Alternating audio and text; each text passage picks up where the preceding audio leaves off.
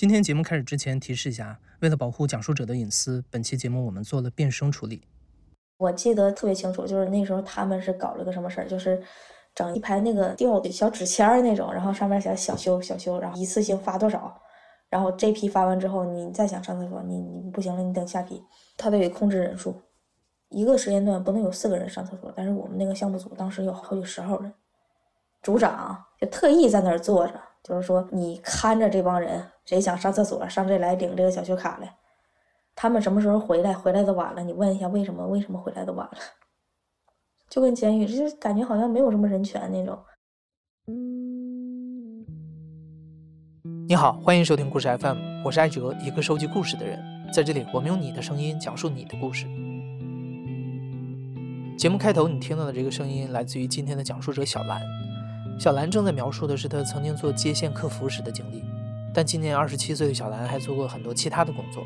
比如超市收银、酒店前台、服装导购、餐厅服务员等等。可能所有你能想象到的服务员类的岗位，她几乎都尝试过。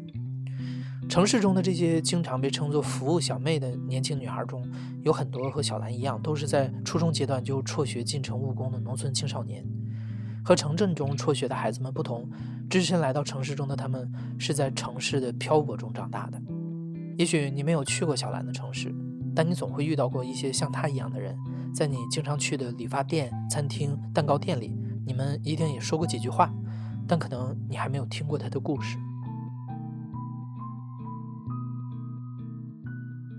我叫小兰，然后今年是二十七岁，目前是在营口市生活和工作，现在是在旅行社做销售工作。我们家那边其实就是比较属于偏僻吧，是在那个村里面嘛。当时小学四年级的时候，我们开始撤校并校，我们那个学校里面几乎这一片的孩子，然后全转到一个学校里面。当时那个学校它是小学和中学都有，半强制性住宿。反正就是吃住都在那个学校里，就周一去上学，然后周五可能我们才会回家。刚开始去的时候，其实大家都不是很适应，但是时间长了也就习惯了。但是他集体生活有一点不好的，一个老师他要负责孩子的这个学习和这个生活起居这一方面，他肯定是顾不过来。到了一定年龄之后，可能就是孩子就叛逆嘛，大家都有一个厌学情绪，这个连锁反应一起来之后，就初一的时候辍学的已经很多了。小兰在五年级的时候就被班里的刺头霸凌过，也正是为了转到住校班，远离那些霸凌者，他才放弃了每周周末能回一次家的机会，申请了长期住校。但上了初中的小兰仍然是班级里那个成绩中游、不太活跃的女孩，加上经常被班主任老师数落，新的霸凌者也再一次在人群中锁定了她。小兰又成了班里的边缘人，但这一次她不知道还能逃到哪里。她也慢慢开始和很多同学一样，动起了辍学的念头。嗯，那个时候其实我会跟家里讲，就是那个我在学校里面不大好，然后我我说我我想转学，你看行不行？然后我爸他就觉得说，就这一个学校，你想转哪去呢？那别人都在那儿念，你为什么不念呢？就是如果说去城市的话，可能花费或者说是接送或者这些东西都不是很方便了。然后那年我记得。八年级上半年的时候，我就一点都不想学了，真的觉得待不下去了，就是很烦，真的很烦。八年级的时候，我学习也不大跟得上了，然后就觉得说我也考不上高中，就一点儿都不想在学校里面待，会经常性的请病假，嗯，可能到周三或者周四会给我妈打电话，我说那哪哪哪儿，然后可能不舒服。就是我妈或者说老师这些人，其实他也能看出来，就是我不想学了或者怎么样，但是他只是觉得，嗯嗯，算了，把孩子先接回来，然后让他在家待一天，过一天再给他送去。其实他们也没有问过我说为什么不想去，他们只是劝说那个你这个成绩再努力努力，上个高中或者怎么样没有什么问题，然后我就一点都不听。当时我爸对这个事儿其实意见。也也挺大的，后来我爸就指着鼻子就骂我说：“那个你赶紧把作业写了，你正常给我去。”后来当时那天我就在被窝里面就没起来，我妈当时就过来叫我说：“你得去上学了。”然后我就说我不去，除非你把我抬过去，抬过去我还会跑 什么的。然后当时就是反抗的挺严重的，然后后来就说你等着我，我我去叫你爸去。然后我爸来了，其实也没有太那啥。当时我奶拦着说那个，你那时候你说你不想读的时候，你爸都没怎么着你，那你到现在了，你能往死了打孩子吗？就我奶就给我爸拦住了嘛，就没有说太打我。但是他会在那个饭桌上就是开始说这些事情。大概一两个月吧，其实每次吃饭的时候他都会数落我，然后后来时间长了他也他也接受了。然后我爸妈其实是想让我去，但是后来他们互相就劝，哎，算了，我们其实也没有读太多的书，就干脆就让孩子就就这样吧，我们也劝不了了。他也感觉可能这种事儿太多了，又不是他家一个。我们到八年的时候只能分两个班了，七年级的时候三个。等到九年的时候，就一个都走了。我记得那年是十六吧。我辍学的这么一个感觉，其实最大就是想进城务工，就觉得，嗯，吃的也好，住的也好，然后还有挺多那个娱乐的东西，这个都是我们那一块没有的。当时是我去亲戚家，他家当时有个电脑。我第一次接触这个东西的时候也不知道，然后我就我就让他教我，然后这个东西到底是怎么怎么样啊？可以查那么多东西，然后可以看那么多节目，这个事儿对我影响冲击还挺大的，因为我突然之间觉得，哦，原来我跟学校里的人交往如果不好的话，我可以在互联网上跟别人交流，然后我突然就觉得好像开了新世界的大门，就是这个世界也不光是学校这一块地方，突然之间觉得啊，原来我不是说。只能在你这儿去尽量的融入你，我也可以去一些别的地方做别的事情。当时就特别想赶紧出去，然后赶紧出去打工，然后赶紧在城市里面生活。即将面对的新世界，在十六岁的小兰眼中充满了新奇和希望。小兰是他们村里少有的独生女，因为母亲小的时候由于家里重男轻女而受过很多忽视，所以母亲坚持只要了小兰一个孩子，也给了小兰全部的关爱。但一个乡村家庭能给小兰提供的庇护，终究陪不了她太远。家人能帮她的，只能是到处寻一寻有什么靠谱一点的工作。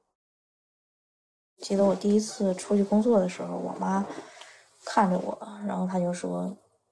我要是有点能力就好了，我就有办法给我的孩子过上好的生活，不用说让他出去给别人打工去。”我记得我十六岁那年，我们村到县城有个车站，就是我们那边是两趟车嘛，然后一个小时一趟那种来回跑。我妈去坐车的时候看见他们在招人，然后就觉得这个可以。然后我在那个移动大厅找的那个工作，然后当时早上坐车过去，然后晚上坐车回家。然后我妈其实也是害怕嘛，你说你那么小，你去了之后你受欺负怎么办呢？那年其实看的挺严的，我当时是干了两个多月，当时就是每天对账啊或者怎么样，其实我都有做，但是到了后来对账的时候对不上了，按照他们那个算法，其实我我还得倒找他们一些钱，他们是故意的，然后那个陆陆续续把这个两个月钱全扣了，我当时就哭嘛，就边走边哭，然后我妈就一直。一一点事儿都没做，然后就一直哄我，然后就带我吃了点好吃的，就把我领回家了。他们处理问题的方式就一直都是这样，就解决我不解决问题。所以说后来我有什么事情，我不跟家里讲，除非是说没有钱了或者怎么样的，我觉得他们解决不了。两个月之后，六月份，然后我是去的那一个烧烤店，在那里面工作了，大概能有个不到十天吧。我是被开除了，因为干活不是很利索，收拾卫生什么的也不是很干净。那个地方它是一一站要在那儿站一天，特别累，哪怕是没有顾客也会让你坐着。没事儿的时候大家会开一些玩笑什么的，这种事情我就是特别不习惯。因为我第一份工作那个大厅里面只有我自己，就考虑这些很多原因吧，老板也也觉得说这个挺不合适的，就让我走了。但是还行，就是最起码人家给钱。让你找到下一份工作之后，然后你把行李拿走，这些事情我都没有跟我爸妈讲，就是我还是跟我爸妈说，我在外面这个工作是怎么怎么样的，就挺好的。我刚走的时候，其实我妈她也知道我什么性格，她特别怕我在外外面受欺负，那时候真是一天一通电话，然后就是问说今天怎么样，今天怎么样，然后后续的话他打的其实不是那么勤了。我好像是那段时间总共换了五份工作，然后第三个是快递，然后第四个是汉堡店的那个收银。但是我干收银的时候，因为我当时反应太慢了，到了中午的时候他上人上的特别多，然后人一多的话我可能就乱。如果说你干活干的不利索，可能会给其他给他们上人添麻烦。工作出问题的时候，其实旁边同事他一直就在指责我那种，啊，你怎怎么回事？你怎么怎么就是骂的，就是也挺难听的。然后，但是我在那儿大概也干了能有个十多天吧，最后可能这实在不适合，实在是待不出来。我真不是我我不想好好干，真是我尽力了，我没干好。但是没办法，就是我我本身性子就挺慢的，可能天生就不是很适应，然后他也不会给你太多适应的这个空间，就是看你几天，如果说不行的话，可能就是直接就不用了。那时候就没办法，就没有什么技术手段。然后如果说你做那个服装导购或者说这些东西呢，可能那时候外贸条件也不是很够，再加上。面对那个老板娘怎么面对客户，然后对他们该说什么话，其实在家里都没有接受过这种，然后也没人告诉你。看着这这孩子就不不是说那种特别会说话、特别会做生意的那种人。然后当时我也算是东跑西颠的，哪儿都试过，哪儿都干过，都不大行。我记得那年我出去了能有个几个月吧，到年底我几乎没有赚到钱。但是那年同时发生一件事情，就是那年我那个男朋友，其实就是跟我一块儿在一个饭店工作的，他也是另一个服务员，跟我同岁。认识一段时间之后，然后他特意跟我提过，就是说要不要出去玩什么的。然后当时他跟一些朋友，当时都是二十多岁的那种男青年那种的。我记得当时那天晚上，他就跟我说，就是晚上要不先不回宿舍了。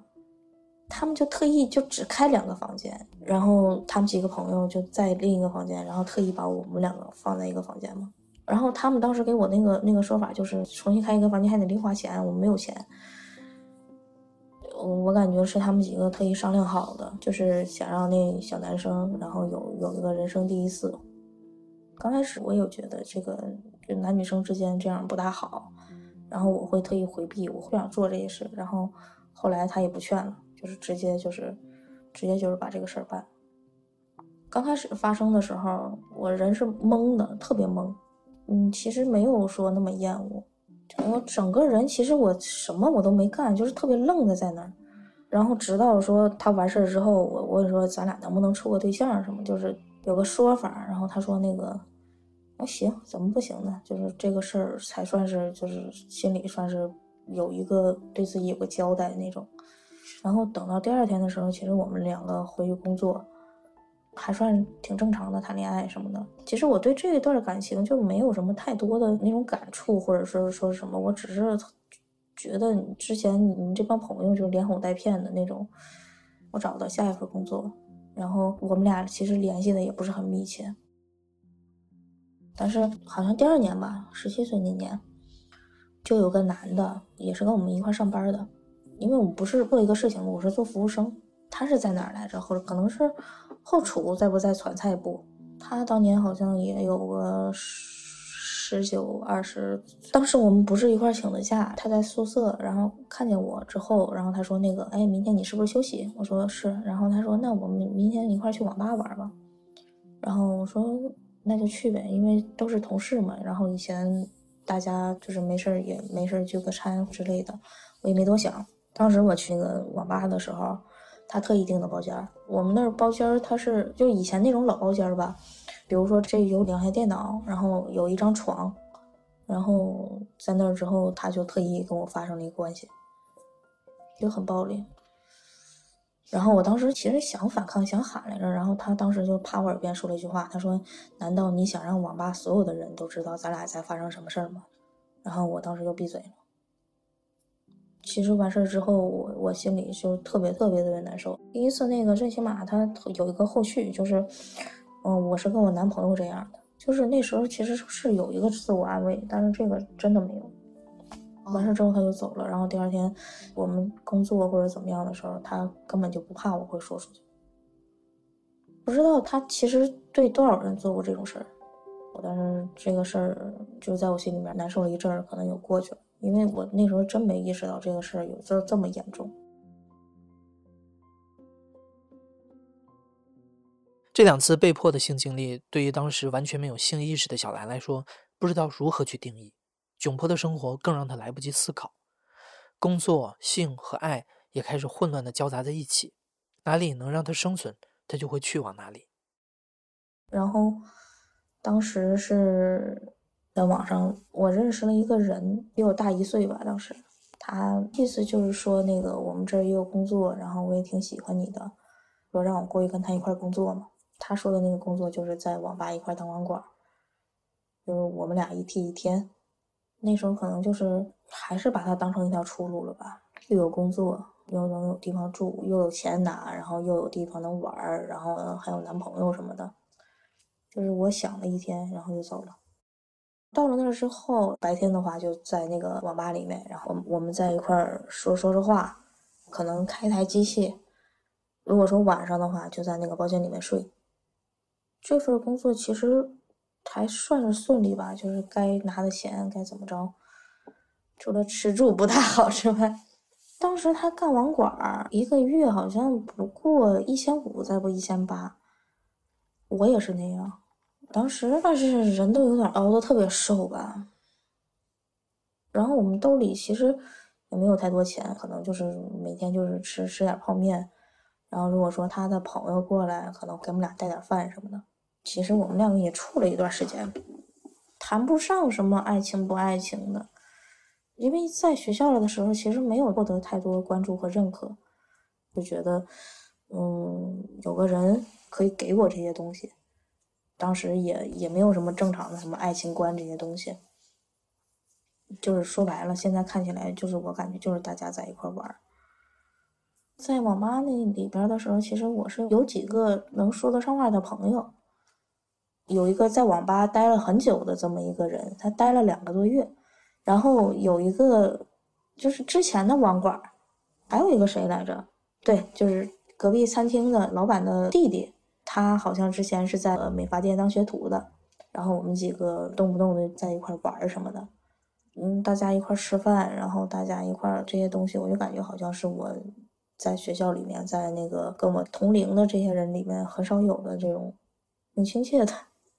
既然你说都是在网吧里面，就是属于一个有有一个自己的小世界嘛。然后我当时就觉得说，嗯，这这地方还不错。当时我是满意的，他是不满意的。就时间长了，他其实心里也觉得说挺愧疚的。嗯，来这儿之后，嗯，我也没法说给你一个挺好的生活，然后我也只能让你住网吧里面。然后时间长了，他就觉得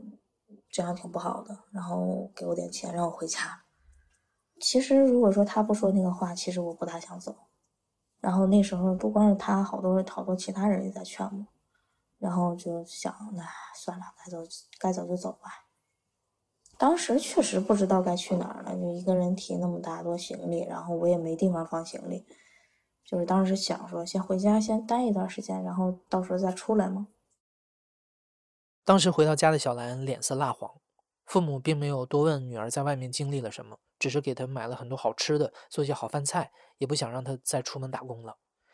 但小兰在家里闲了一年，到了她十八岁的时候，她还是决定再出去试试，想看看外面的世界对于成年后的他会不会好一点。那年其实在家休息那年，我是有学一些打扮的。后来我去了一个就是当地还算是比较有名，就是装修比较好的那种酒店。然后我我去那儿当前台来着，当时算是认识了一个对我改变特别大的一个人。他自己本身是他在沈阳开厂的，家里有个小厂，然后他来这边就是有时候会有一些就是生意什么的，谈的晚的话就经常在这住。他当时是三十一了吧，他挺瘦的。一百三到一百四那块儿，不对，一米七二，然后头发是梳成那种，就是往往后顺的那种飞机头那种感觉，长得稍微带一点小帅吧，就穿衣服啥的还挺有风格的，就是休闲装和正装什么的，就每次看他好像都感觉很干净、很利索那种。我在加他微信之前，我就对他挺有好感的，因为常客了嘛。他有时候会下来跟前台聊天，经常在一块聊天的话，我们就熟了。然后他有时候会跟我们玩一些小游戏呀，就是我们那时候就都会觉得啊，这个人挺有意思的。然后后来就加的微信，当时只是他还没勾搭上呢，就是只是很很正常的在聊天。其实大多数时候都是我主动找他说话，然后我当时是把他当成一个就是大哥哥那种感觉，就是我就感觉他会告诉我一些事情，就可能是我在家跟我父亲交流太少了吧，然后我就觉得说跟他说话或者说是怎么样，这挺有安全感的。本身我确实是挺喜欢他的，我是有表达过那个意思，就是说我们能不能谈个男女朋友什么的。他那个意思就是说我不方便，然后那个我我要找人结婚，然后你你现在年龄还小，怎么怎么样的，我跟你在一块儿就是耽误你。但是时间长了之后，他就会展示出啊，我自己其实本身也挺喜欢你的，也挺有情感需求的，只不过我们因为什么什么东西不合适。但是我觉得我们可以在一块儿谈一段时间。后来我俩到一个什么程度，就是聊的差不多了。他感觉，他说：“那既然你也觉得这个事儿没啥问题，那咱俩就去办事儿去吧。”就大概就是那个意思。但是他会跟我讲说：“嗯，咱俩不是什么男女朋友关系，说说的通一点，就更更是炮友。”他会跟我讲说：“你跟我在一块儿，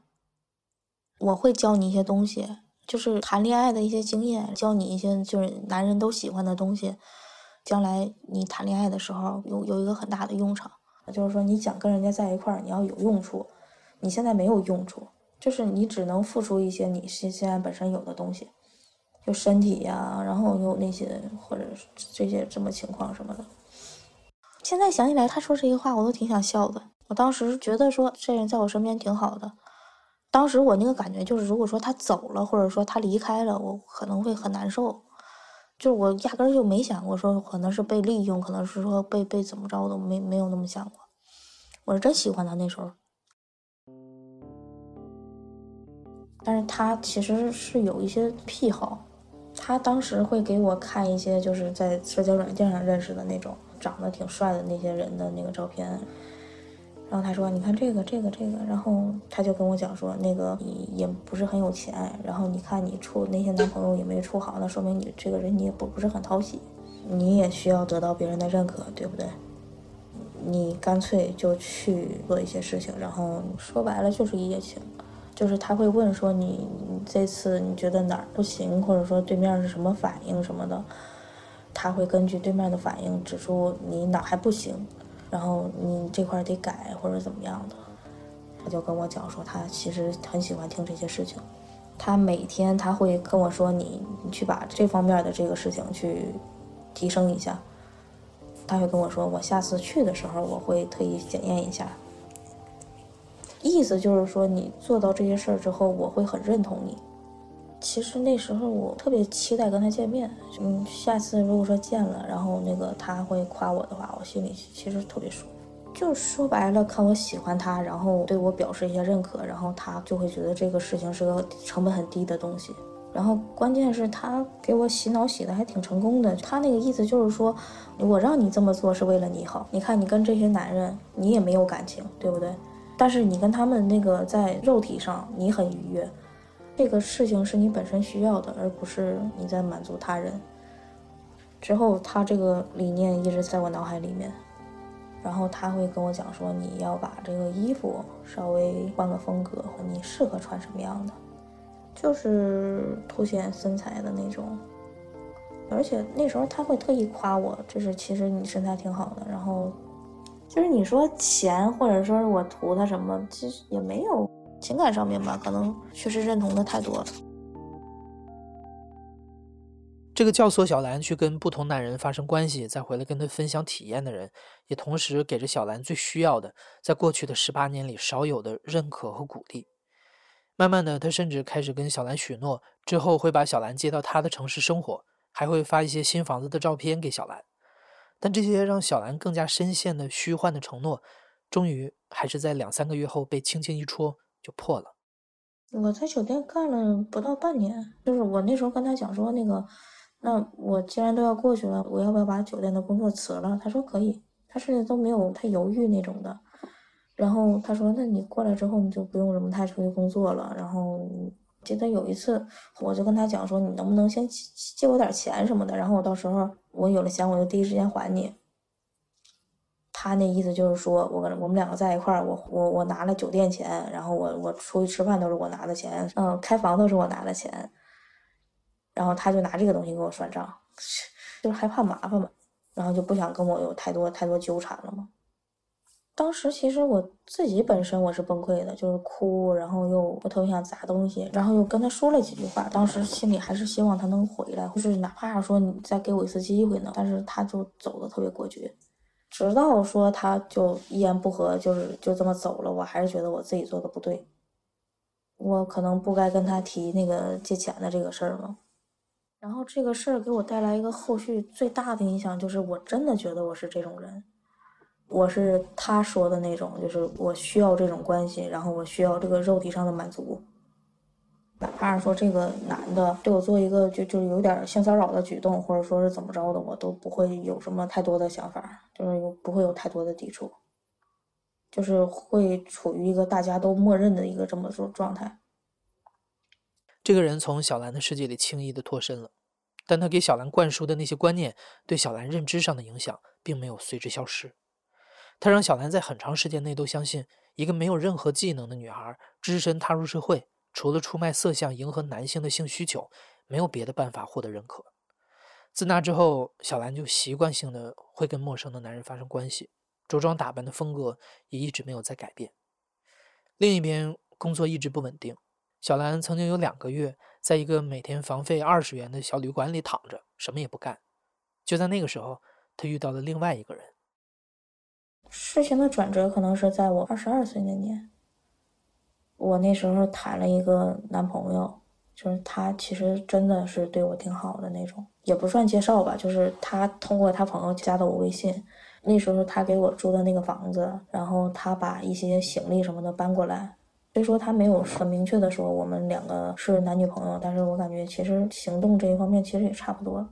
就是我们刚开始约会，然后算是正常的走流程嘛。认识他蛮长时间，然后他也没有说对我做出什么举动什么的，就是正常我们两个出去玩，他下班的时候会过来找我。然后我们过了好久才发生关系，我就觉得哇，这个男生可能跟我以前认识的不大一样。他帮我租完房子之后，他帮我找工作，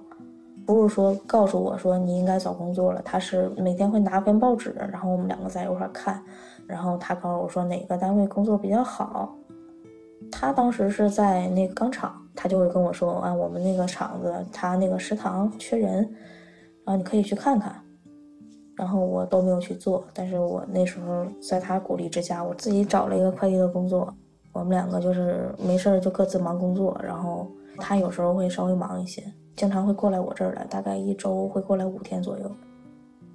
我们去一起吃饭啊，或者说休息的时候，我们去周边去玩一玩，或者这些事情。其实刚开始冲击挺大的，就是我以前谈的那些男朋友好像都没有这样过。原来正常谈恋爱是应该这个样子的，他在我这儿睡得会特别踏实，然后在一起的话，哪怕说什么都不做，我们只是在一起打打游戏啊，然后或者说是互相牵着手什么的，都不会有那种很无聊的感觉。那时候我大概理解到，其实我还是内心需求比较更大一些。我不是说只有付出性，我才能得到别人的认可。我跟他讲我之前那个事情，我跟他说了，反正他那天我记得他半天都没有说话，然后后来他说出来说这个事儿也不怪你，他这么告诉你都是在欺负人。后来他慢慢的就比如告诉我说。就是你在这个社会上应该如何去防范别人，如何去找到正确的朋友。就是那时候没有一个个意识，就是可以用法律去保护自己的个人权益那种。就比如说我那时候被无故被辞退，然后被强奸、被洗脑这些事情上面，在社会上遭受的那些欺负。他都跟我讲说，其实那时候如果说你去怎么怎么做，然后其实这个东西你是可以得到赔偿的，你是不用受那些欺负的。当时我就就我整个人是呆住的，我什么话我都不知道该怎么说，一下子情绪就特别崩溃。就这个事儿真的对我当时冲击特别特别大，就我当时我我抱着他哭，我哭了好久。就是他问我说你怎怎么了，然后我我其实我也说不来，我就是觉得特别难过。其实后来我能我能想明白，就我不应该平白无故受那么多的欺负，因为这些事儿就是我身边人没告诉过我，然后我爸妈他也没告诉过我，这给我一个想法，就是你遇到那些不公平的事儿或者怎么样的话，你跟人家计较不来，你也就是没那个能力跟人家计较。你只能是自己算了，所以就是他跟我讲说你这个事儿应该去哪去怎么做的时候，当时对我的这个冲击特别特别大。他也知道我当时是什么情况嘛，就是可能对这个社会、对我自己的人、对好多事情认知都不够很完全。他知道自己就是属于有点任重道远的那种感觉，他就会有些事情会特意的跟我讲。会告诉我说：“那你应该跟同事去怎么好好相处，你应该去怎么去对待别人。”后来我们大概在一块儿生活了能有个半年吧。他其实跟我在一块儿的时候也二十八岁了，但是他确实也没有想过要跟我在一块儿结婚什么的，因为他从来没有带我见过他的朋友，没有带我进过他的朋友圈的。其实他跟我说的很明确，就是说他想找一个家底干净一些的，将来能在一块过日子的人。可能是我之前的事让他觉得说 不大适合，可能他心里还是过不到那道坎儿吧。其实后来他跟我分手这个事情，我也一点都不怪人家，就是，毕竟你说我们两个确实生长经历这些东西都太悬殊了。我觉得他能告诉我这些事情。包括他过来，他不像其他人一样，只是说抱着一个跟我玩玩的那个心态，我就觉得已经他这个人已经很好了。哪怕是说最后结果不是很圆满，我很我很感激他。然后我当时就说，那可以咱和平一点，就是还是很开心咱俩能遇上的。东西他也没拿走，他的一些衣服，我跟他出去看电影的时候，他送我的那个眼镜，然后他还送我了一个小玩偶。就是我俩出去抓娃的时候留下来的。这些年搬家了这么多次，我去了别的城市或者怎么样，我一直都带着。后来的时候，其实我有在路上见过他，然后但是我也只是打了个招呼，然后就过去了。当时他在那个刷车，我在走路嘛，然后当时我看见他，我点了个头，然后他也冲我点了个头，就是可能这段关系就过去了嘛。小兰的思想观念还没有相对成熟之前，在社会上遇到的这些人，仿佛都能轻易的像捏一个橡皮泥一样，塑造着她的认知世界，在她的生命里匆匆留下了一个影子之后，又都不见了。能遇到之前这个男朋友，小兰自己觉得是幸运的，因为相比于短暂的温存和陪伴，更重要的是，这个人让小兰意识到了她可以反抗，也开始学会了反抗。其实我跟他就是分开了之后，快递那边其实我也不是很开心，因为那时候换了个经理嘛，然后那个经理就是成天的可劲儿挑刺儿。正常我们在那个快递点工作嘛，就是我们管那片区域特别大，隔壁市快递也会分到我们这儿来，就是有一个人特意到后边，然后把这个东西都分开，分成堆儿。我分了挺久，就是也没有说有什么太多问题。之前一直都这么分，然后一直在忙点别的事儿，可能中午就吃个饭了。那之前经理一直是这样，然后他就一直觉得我干得慢，就会说啊，你看你分的这么慢，你说你早点分完事儿，你早点过来帮我们干活好不好？你早点分完事儿之后，你你帮我们扫扫地好不好？动不动就想个由头，想发我点钱什么的，然后我就一直忍着，然后忍来忍去的时间长了，我就我就受不了了。最后我就我就我就我就直接就骂他一句话，我说你怎么怎么怎么着的，然后也没骂他什么脏话。这种事儿其实我以前我受欺负，可能我顶多我就是自己哭一哭或者怎么样，但是那次我第一次我就敢这么明目张胆的就反抗他，我就敢拍桌子跟他吵。然后后来他一下他都愣了，就啊以前怎么说你都不带那啥的，这回怎么了？然后我当时我就突然之间就觉得特别爽。那时候就是心里那个开心的劲儿过了之后，我其实会特别担心他能不能不给我开工资。就是我那时候其实已经抱好那个感觉了，就是可能就这个月又干的这几天又白干了那种。然后后来其实他们有通知我开公司来着，我开了，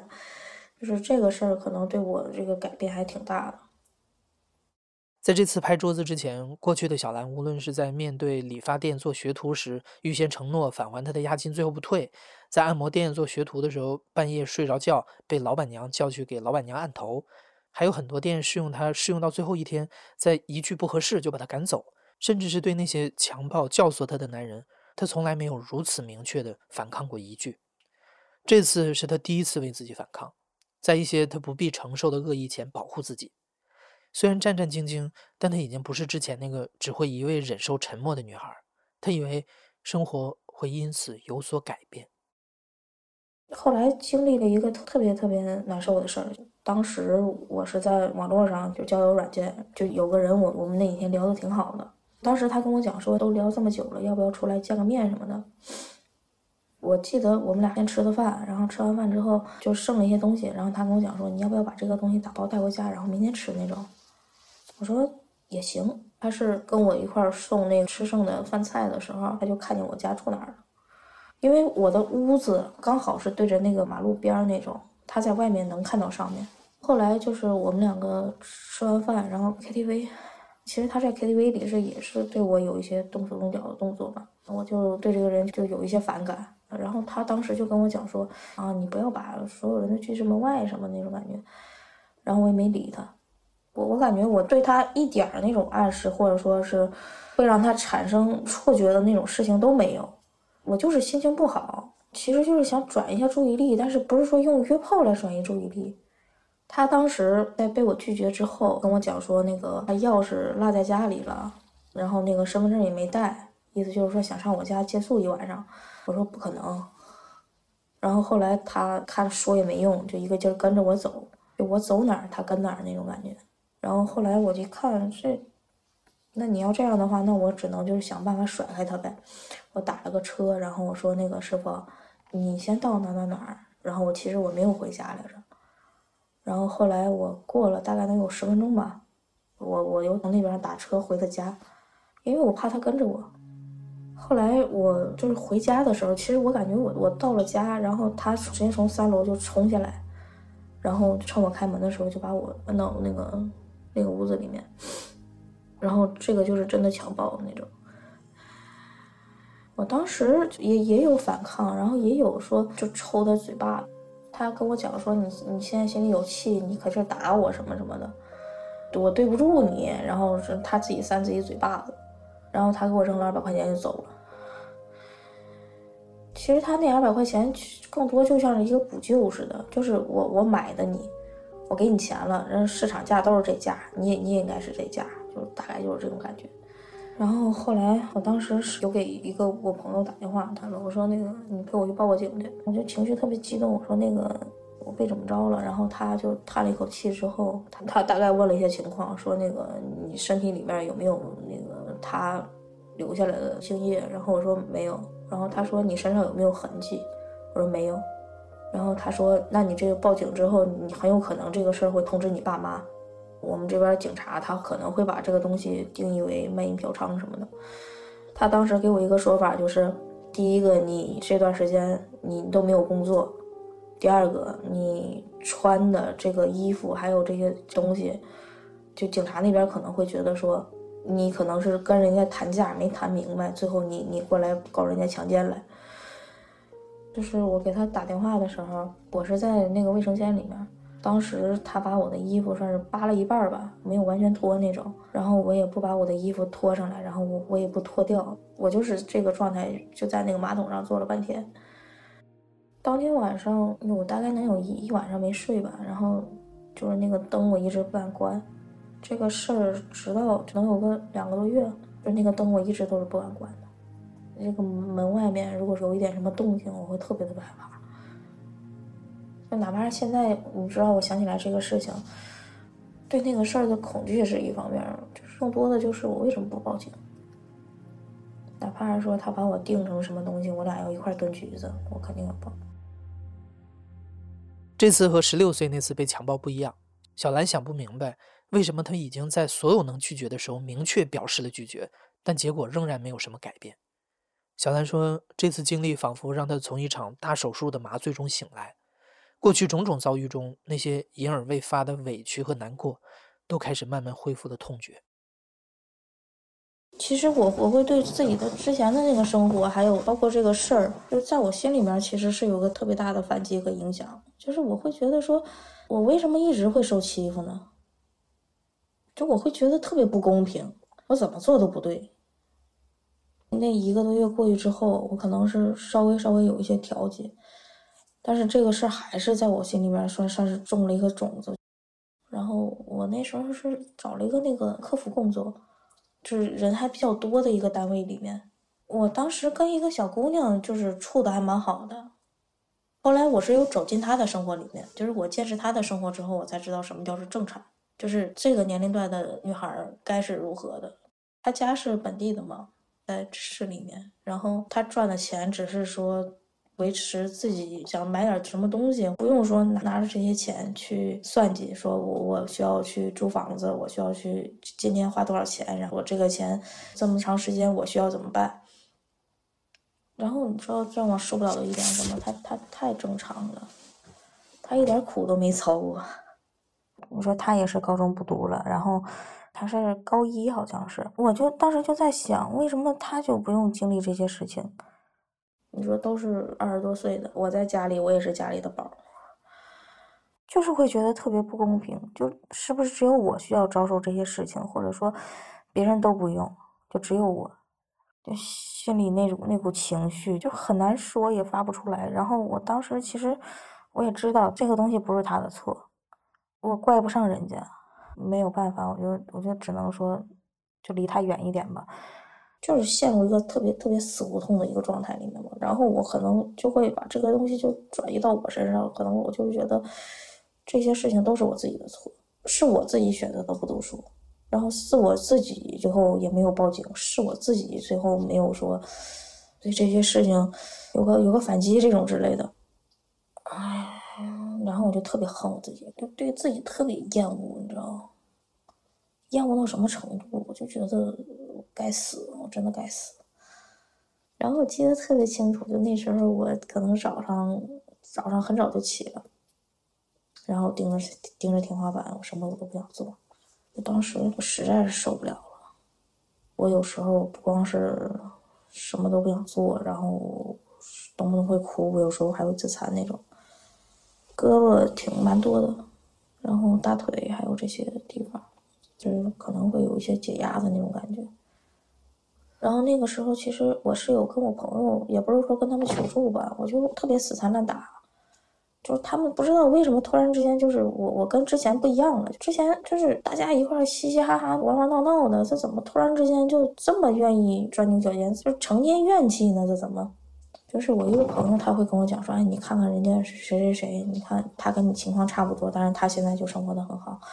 然后我听这些话之后，我就更难受了。就是他们说什么，我都觉得他们说的就不对，或者怎么样，我我会情绪特别激动。几次下来，可能他们也受不了了。他确实也不知道怎么办，他是躲着我，他们越躲着我，越觉得心里越难受。我当时就想，我也不会对你怎么样，你躲着我干嘛呀？我那时候是确实不想活了，然后后来我记得是一九年的六月份吧，就是那天就好像就是挺平静的嘛，我就出去上烧烤店买那个炭。我那时候百度过，就是问过别人，就是说什么什么办法，就是网上说这个办法是所有的这些当中最不遭罪的。然后那个人家老板问我说干啥，我说烤肉啊干啥，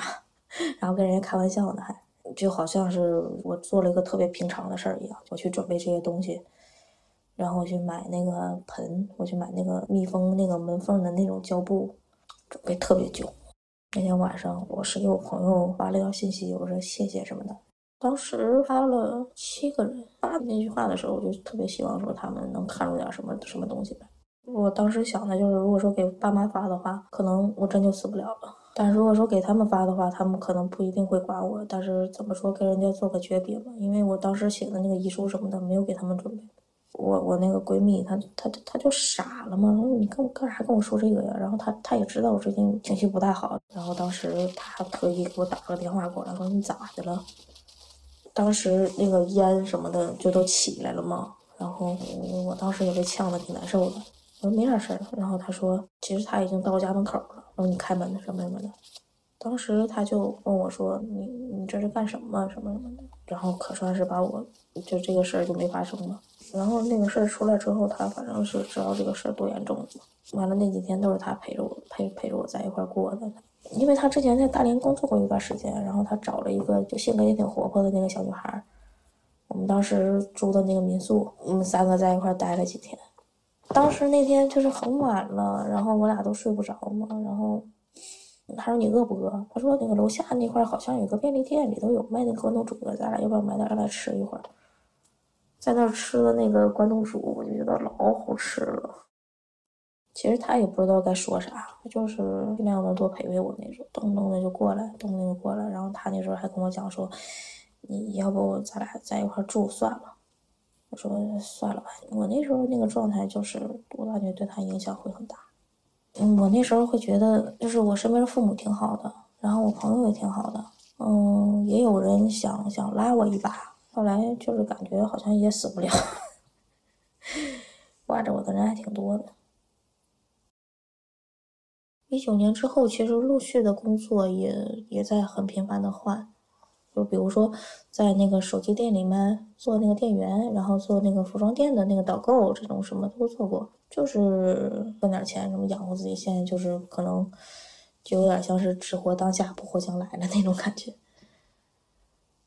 其实说实话，现在不是对我将来找那个男朋友也好，我是还是会有心理阴影。我会觉得说，那我经历过这么多事情，可能我如果说找一个很正常的男孩儿。我会跟他在一块的时候，我觉得我我蛮配不上人家的，然后也不是很敢跟那个正常的女生交同性朋友那种感觉，就是会害怕，就是感受到那种不平等那种感觉，就也不是说想破坏人家，或者说想让人家变得很惨，或者说我看人家很惨，我心里会很好受，我会觉得说我这种人我不想再多一个，但是问题是我还是接受不了，为什么是我？就是近两年好好很多，突然之间就。感觉那就不不想了呗，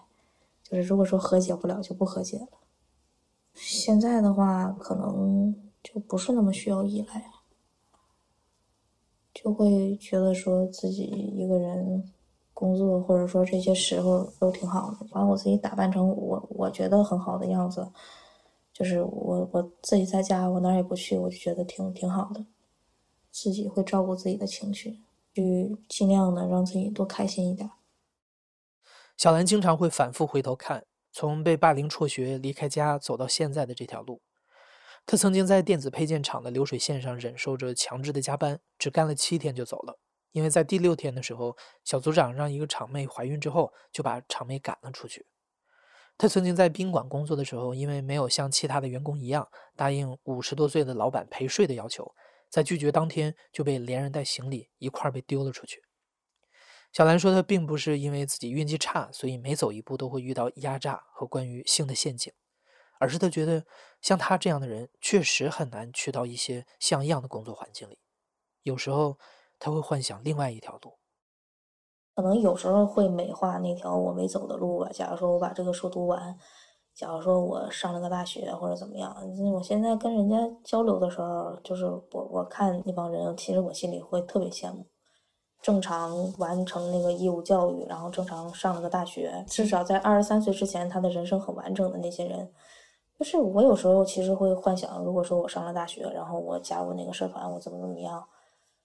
我会有那种很意气风发的时候，我不会像现在这样就一下那么跌入平凡。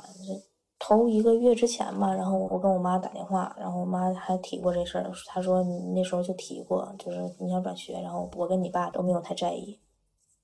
而且那时候我记得我我跟我爸提过一个事儿，我说我这成绩不是很好，然后你看能不能给我报一个那个艺术班什么的。然后因为那时候那个艺术生录取那加分那个事儿刚出来嘛，然后我爸当时就也没同意。然后我爸就说：“那你还不如说我给你报个那个英语语文班呢，然后或者说这种的把你成绩提一提。”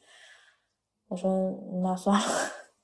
也没办法，你说他这辈子好像都在那个工地里面当那个工人，然后你如果说一下让他接受一个特特别灵活，或者说跟他讲一个什么东西，他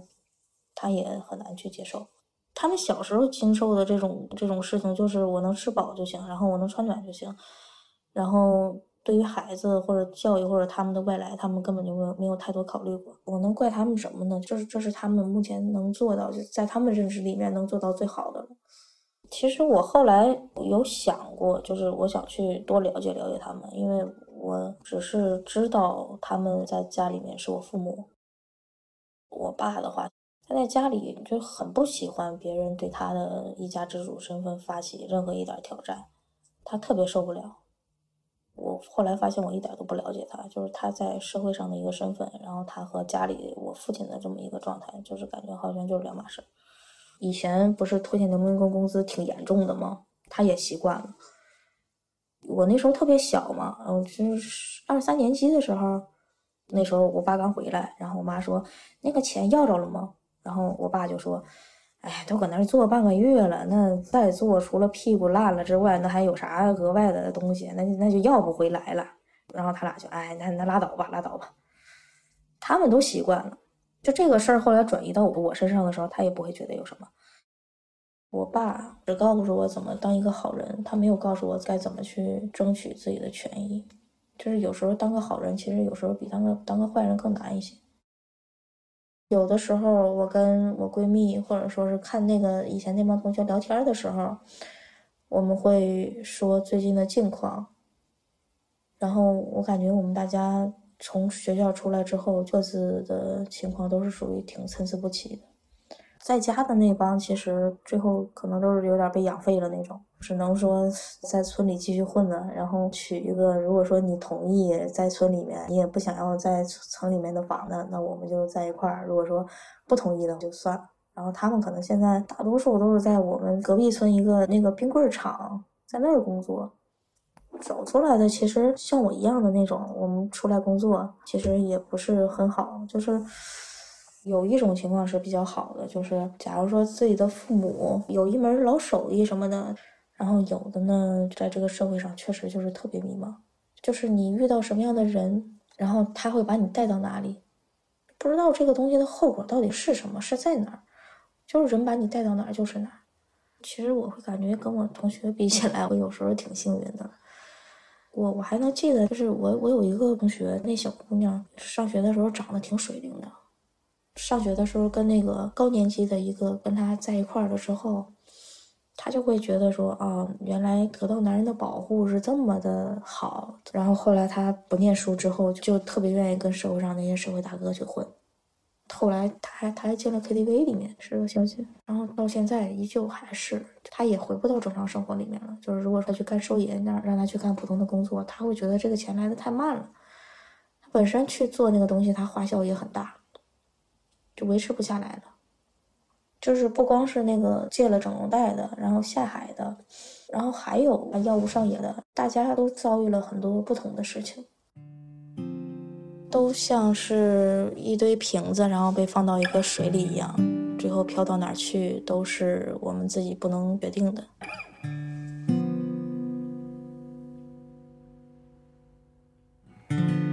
把家庭和学校没有完成的教育寄希望于社会的时候。很多和小兰一样的孩子付出的代价是巨大的，他们找不到路径，更找不到出口，所谓正常的生活成为了一种奢望。放弃上学的决定，像是十六岁时倒下的第一张多米诺骨牌。在骨牌倒下之前，如果这社会能做些什么，也许还能扶起来一个女孩的人生。